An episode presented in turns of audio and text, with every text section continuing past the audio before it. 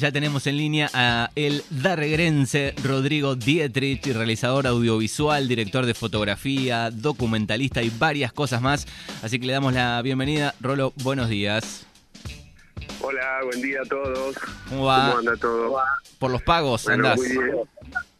Justamente me agarrás en Darregueira, así que feliz y conectándome un poco con la flia. Bien, estabas en, en el campo, me, me decías, y, y conectado un poco con, con la tierra que tanto amás, ¿no? Sí, sí, sí, así es. Bien, eh, bueno, estás presentando en, en estos días, vimos ahí a través de las redes, un, un documental que filmaste, contanos, hace un año y pico, y, y de qué trata, de qué va un poco este, contale a los oyentes. Eh, bueno, hace un año y medio, justo un mes antes de que empiece la pandemia, estuve mm, grabando un documental. En realidad, en principio, iban a hacer imágenes y algunos testimonios.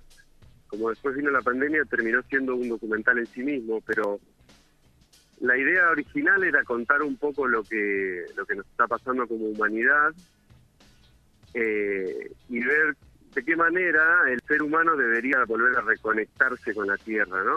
Entonces, trata un poco eso, lo enfoqué, o sea, en este sentido está como conectado con, con una, una artista, una escultora ceramista, Ujú. Que es bastante conocida, se llama Desiree de Rider, de Reader, que tenía su taller en Buenos Aires y decide mudarse y trasladar todo su taller al campo y cambiar su, tipo de, horneado que era eléctrico, cambiarlo a un horneado más a, partir de, leña. Entonces hay toda una conexión ahí con el barro y con la construcción natural.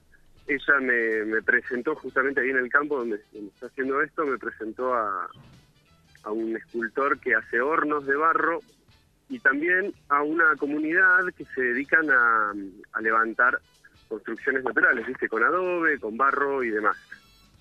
Todo esto en realidad tiene como una conexión más de, de, de volver a lo natural, de, de reencontrarse con, con, con todo esto que de a poco lo vamos perdiendo, ¿no?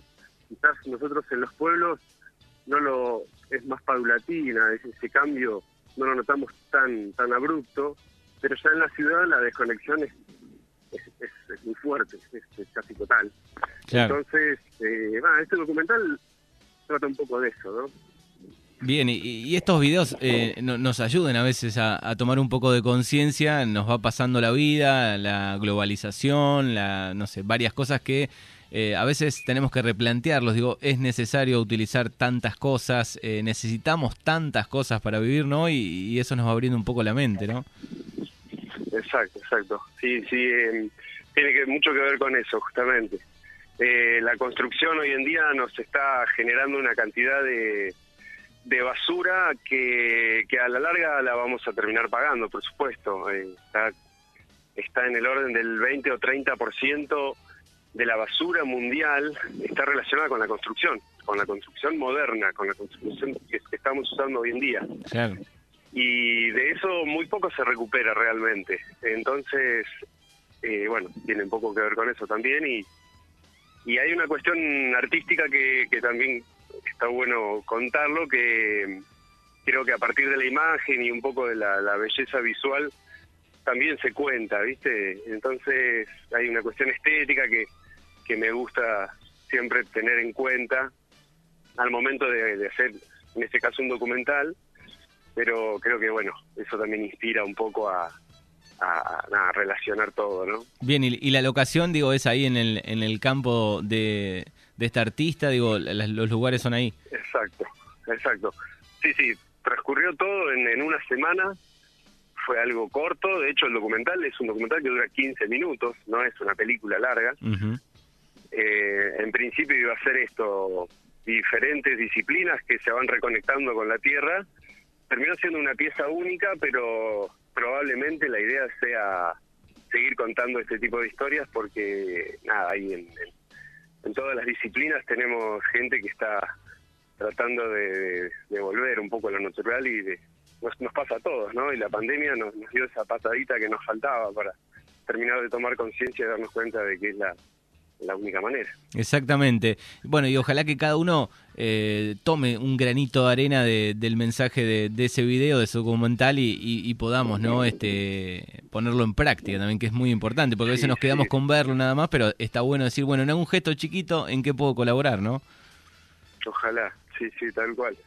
Es un pequeño aporte a eso. Exacto. Bueno, ¿lo pueden ver en dónde los oyentes? Mira, en principio eh, la idea es enviarlo a una serie de, festivales que tratan toda esta temática ambiental y, bueno, humana también.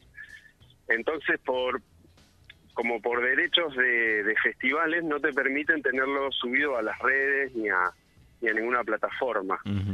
Eso es para que pueda participar en los festivales, ¿viste? Claro. Una vez que pase esta, esta etapa de festivales, sí, se va, por supuesto, a compartir con todo el mundo en, en Vimeo, en YouTube y demás. La idea igualmente es organizar algunas funciones, funciones ah, entre gente conocida, amiga, eh, compartirlo un poco y, charlar sobre el tema, que eso es lo más importante, ¿no? Que, active un poco ese tema. Claro, yo vi la foto eh, en, el campo, ahí en el lugar, eh, en una pared, ¿no? De la casa y todos sentados en, el piso. Me, gustó esa imagen, disfrutando de, de sí, eso fue fue buenísimo, fue buenísimo porque era justamente era en el marco de un taller de construcción natural que se dio ahí en el campo.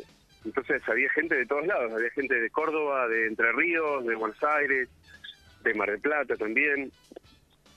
Eh, bueno, entonces, entonces eh, aproveché el momento y fue como el mismo lugar en donde se filmó, entonces fue un momento lindo. Qué bien, qué bien. Estamos hablando con Rodrigo Dietrich de Regerense. Bueno, ¿y cómo te llevaste eh, con la pandemia? Vi un, par de videos al comienzo cuando estaba Buenos Aires paralizada, eh, muy bueno. Digo, ¿aprovechaste de hacer algún trabajo atrasado? Seguramente a, editar esto también. Después empezaron ya a mover un poco, ¿no? Pero ¿cómo te llevaste? Bueno, la verdad que como todo, ¿no? Aprovechando a, hacer cosas que uno va postergando muchas veces. Eh, el que se dedica un poco a, este tipo de, de comunicación siempre tiene algo ahí guardado para, para este tipo de momentos, que por ahí tiene más tiempo.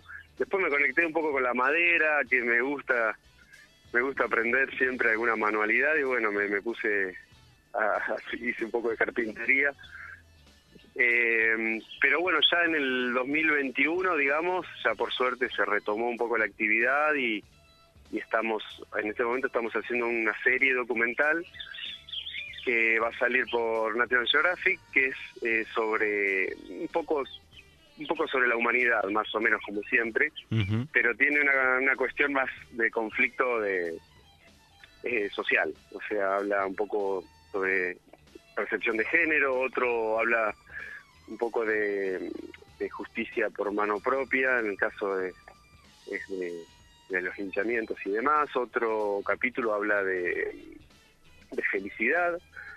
Después hay, hay un capítulo sobre Dark Web y toda la, la, información que está como oculta en la web. Es, va, a ser lindo, se, va a llamar H, como la letra. H, bien, y se va a ver eh, seguramente eh, muy pronto en, en, en Exactamente, seguramente para fin de año, quizás para inicio del año siguiente, va a salir por ahí. Ahí yo me encargo más que nada de la imagen, hago como la dirección de fotografía y, claro, un poquito eso. Te quería preguntar, digo, los oyentes siempre quieren saber un poco más, eh, eh, ¿qué, función cumple o, que puedas contar un poco para que entienda el oyente que no tiene idea, digo, ¿qué hace el director de fotografía en un trabajo como este? Bueno, muy buena pregunta. Sí, porque muchas veces se lo relaciona con la fotografía como foto, foto fija.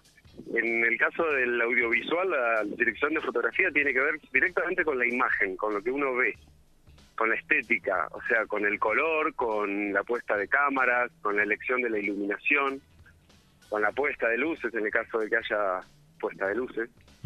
Y tiene que ver con esto, con seleccionar el tipo de lentes que vas a usar, los filtros, el formato también tiene mucho que ver, el, formato de cámara, el formato de grabación.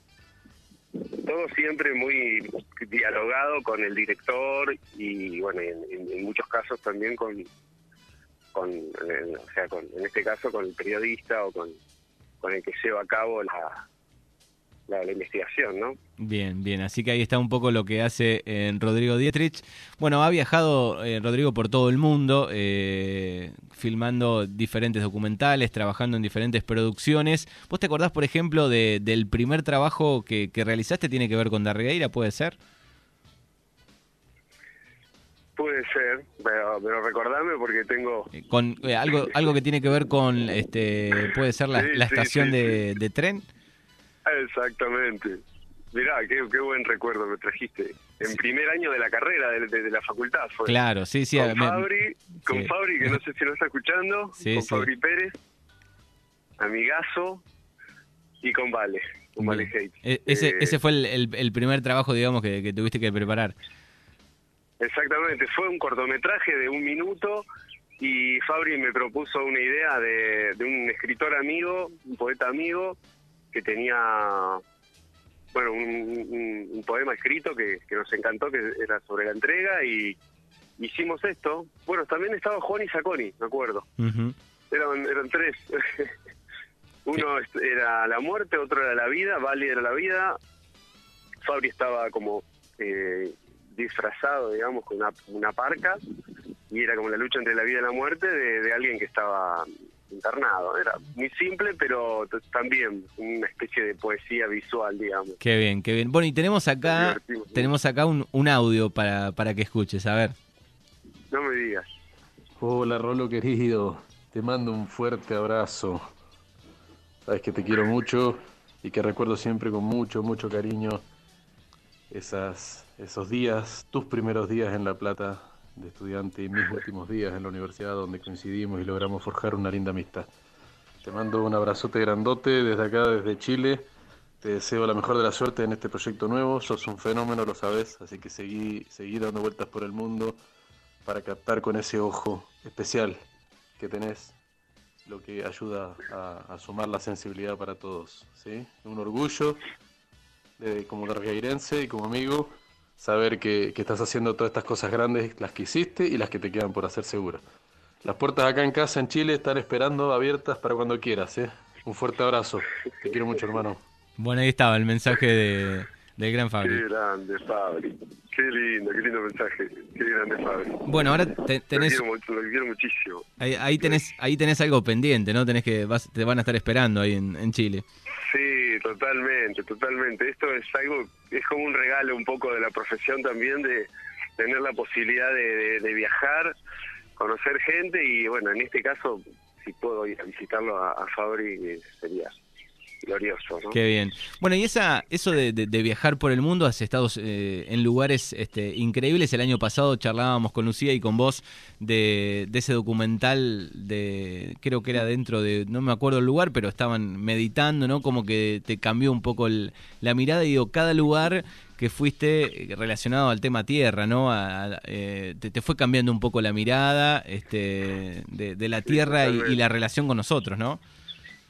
Totalmente. Este año me tocó viajar a, eh, a México, al sur de México, a un pueblo que se llama Juchitán, que está en el estado de Oaxaca. Pero mira vos, anoche, anoche después que, vi la, foto tuya, me miré un documental de la, tierra ahí del, del Soles, ¿no? Algo así. Exacto. Qué lindo, qué lindo, qué lindo ese lugar. Eh, quedé sorprendido. Me miré un docu anoche muy bueno. Así que viajaste, viajaste ahí. Bueno, sí, sí, es un lugar increíble. Pero lo paradójico es que nosotros fuimos a grabar otra cosa, era para el capítulo de género y, y en esa zona están las muyes, que son hombres que se visten de mujer y bueno, hay toda una cultura antiquísima en la zona con eso. Pero fuimos a grabar ese tema y el día que llegamos se estaba cayendo el diluvio más fuerte de los últimos 10 años o algo así. Y obviamente estaba todo inundado pero inundado a, medio metro de agua todo el pueblo. Se estaba desbordando el río, entonces la gente nos veía, nos veía con las cámaras y creíamos que estábamos haciendo el registro de la inundación esta histórica que estaba sucediendo. Claro. Y, fue muy loco eso, porque en realidad estaba sucediendo algo que era mucho más fuerte de lo que nosotros íbamos a grabar. Nosotros era, era, algo muy muy tradicional o cultural y esto era un, era la naturaleza manifestándose en ese lugar y, desbordando el río y por momentos este, tuvimos un poco de miedo porque la verdad que era el avión directamente aterrizó en, en agua, no no veíamos la pista. Bueno, yo, ni, yo nada, pero el piloto no sé cómo hizo, aterrizó en el agua prácticamente. Increíble. Fue una locura eso. Así que cada lugar te, te va marcando un poco. sí, sí, ahí en cada lugar encontrás, viste, vas con un poco de expectativa y, y por lo general te, te supera. Bien. supera la. Eh, seguramente tenés contacto de, de- de amigos, este, de colegas eh, en, en algunos documentales. Hay dos cosas que quiero saber. Una es, digo, cuando hay un documental eh, de animales, por ejemplo, en el medio de la selva, que muestran, no sé, a un este, animal desde el momento de, de, ap- de aparearse hasta que tiene, no sé, las crías, por ejemplo, digo, eh, ¿pasan realmente meses metidos ahí adentro de la selva? Sí, sí, sí, eso es increíble.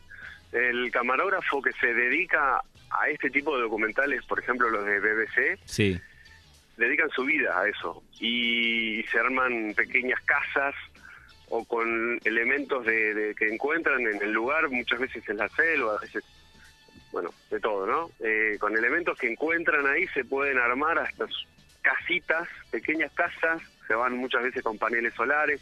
Hoy por suerte la tecnología acompaña muchísimo a esto, por eso también es que las imágenes son cada vez más espectaculares. Pero sí, sí, ahí mm, yo tengo un conocido, que no, no es muy conocido, pero lo sigo por Instagram, que el tipo mm, que se dedica a esto, a filmar a animales en plena selva. Y el tipo va y se arma una casita en un árbol con buenos materiales, ¿no? Con lonas térmicas y demás. Y se queda ahí arriba. Se ata ahí arriba del árbol y se queda semanas enteras ahí arriba, a veces hasta que capta algo que estaba esperando, sabiendo lo que estaba buscando. O en la montaña lo mismo. Sí, sí, qué, in- Eso es, eh, qué increíble, increíble, qué increíble. Ahí, ahí siempre recuerdo el, el video de, de la BBC, uno que fue muy premiado, que es el de, el de la las víboras y, y un lagarto, ¿no? El lagarto viene y están las víboras esperando al lado de la montaña, de las toscas ahí de las montañas, y, y lo empiezan a corrido. Qué imagen esa, es, es increíble, ¿no? Hay que estar ahí. Ah. Sí, sí, sí, es increíble. Por suerte la tecnología está acompañando muchísimo a esto y, y los lentes son cada vez más increíbles, más, más, más luminosos, estabilizados, eh, la resolución de las cámaras ya es descomunal. Son dudas, dudas que uno Eh, tiene que, que siempre quiere saber. Por ejemplo, eh, los hormigueros. Digo, ¿está, ¿está trucada la imagen o realmente la cámara entra? ¿Cómo hacen, por ejemplo, un semejante Ah, hormiguero que se vea, que se vea tan No, bien? Lo que suele suceder por lo general cuando uno ve una imagen demasiado espe- espectacular, que se reconstruye en un estudio. Ah. Cuando son cosas chiquitas, por ejemplo, esto que decís de un hormiguero o algo por el estilo, insectos y demás, se reconstruye el mismo ambiente, por supuesto que ahí trabajan biólogos y demás, ¿no? Claro. se reconstruye el mismo ambiente con, con todo igual, la temperatura, nada, la tierra, la, la naturaleza en general, y se filma tranquilo, tomándose todo el tiempo y muchas veces hasta dándole el alimento para que se active tal o cual cosa, es, es espectacular. Yo me acuerdo una, una imagen que tengo muy grabada que es una polinización de murciélagos, de cactus gigantes del desierto, eh, los polinizadores de esos tremendos cactus que ves en el desierto, Sí. en Centroamérica son unos murciélagos gigantes. Y se ve en el momento en el que el murciélago toma el polen de una de esas flores y la lleva a otra. Y se ve perfecto, todo en cámara lenta, no no se puede creer. Magnífico, magnífico, qué bien. Bueno, estamos hablando con Rodrigo Dietrich un poco de, de- de sus trabajos, de sus viajes. Eh, si tenés que elegir un lugar, sé que es medio difícil, digo, pero decís, bueno, el lugar eh, del mundo que fui a, a trabajar y no me lo olvido más, se me viene a la mente todo el tiempo o lo, o lo tengo ahí en el recuerdo. Y pro- probablemente Egipto por, por, por todo lo que hice ahí, pero un lugar que me alucinó fue Noruega. Los fiordos y el hecho de que estuve muy cerca del verano, entonces no, no había luz, eh, perdón, no había noche. El sol se ponía un poquitito a la una o dos de la mañana y a las tres, cuatro de la mañana ya estaba fuera de nuevo, entonces no, no- en ningún momento se hace de noche en verano, lo mismo en invierno, imagínate todo, todo de noche, Sí. no hay casi luz del día. Ese- esa zona me alucinó. Qué loco, qué loco eso. Bueno, pueden, este, decías, No, no, que Ah. te estaba por decir que lo, lo que un sueño que tengo, que espero en algún momento poder cumplir, es ir a, a registrar las auroras boreales. las famosas un auroras, poco claro. más al norte. Sí, sí. Bien, y, y sos de mirar, sos de mirar eh, series, Rodri. Bueno, sí, sí, la verdad que sí.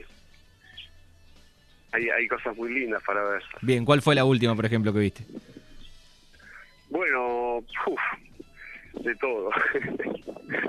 Pero mm, estuvimos viendo mm, recientemente en, creo que es HBO, que es una que se llama eh, Nine Perfect Stranger o algo así, que es con Nicole Kidman, que tiene un poco que ver con la, la gente que se se escapa a, a hacer una especie de, de retiro espiritual con una con una chamán que, que es Nicole Kidman y que bueno es muy interesante no quiero spoilear nada así que Bien, bien, bien, bien. Así que, y, y siempre vas un poco por ese lado o, te, o, o metés por ahí algún policial No, o alguna otra cosa? sí la verdad que me encanta todo eso eso es lo lindo que, que no me o sea no, por ejemplo deporte miro poco no miro fútbol por ejemplo sé que por ahí me junto con algunos amigos y la, la- la idea es ju- juntarse a mirar un partido y soy no no no conecto mucho con eso pero sí series y bueno ni hablar documentales no me, Claro, me fascina Me imagino. Bueno, pueden, eh, para aquellos que quieren chequear eh, alguno, de, alguno de sus trabajos, alguna de sus cosas, pueden darse una vuelta por eh, Rodrigo Dietrich Foto, que es en Instagram, arroba Rodrigo Dietrich Foto. eh, y ahí hay un enlace también a, a- a YouTube, está la página, ¿no? rodrigodietrich.com, ahí en Vimeo también producciones, ¿no? sí también en YouTube pueden chusmear algo eh, como Rodrigo Dietrich sí sí sí Bien, genial. Bueno, Rodri, eh, te agradecemos eh, por estos minutos. eh, nos A encantó vos, charlar, Manu. charlar un ratito. a vos Manu mil gracias y sigan haciendo este programa que es maravilloso Bien, Me y te, para que antes que me vaya, pues si no después me, me van a retar. Bueno, saludos eh, cariñosos para Rolo. Eh, mi compadre dice Lili por acá, te deja un, un saludo. grande, Lili. Sí, Sí, sí, eh, muy grande, Lili. Y Cristian Delgado también, este fotógrafo, te deja un abrazo enorme por aquí. Un genio total. Bueno, Rodri, a- a- abrazo, abrazo enorme. Estás unos días más en Darry y después ya eh, te vas a trabajar. Sí, sí, sí, voy a estar hasta el fin de semana, que aprovecho a estar un poco acá. Y después ya arranco. Bien, La perfecto. semana que viene arranca con todo. Perfecto. Bueno, gracias, abrazo enorme. Bueno, gracias Manu, gracias a todos. Hasta luego. grande. Chau, chau. 13 minutos pasaron de las 12. Rodrigo Dietrich aquí en Mañanas Urbanas.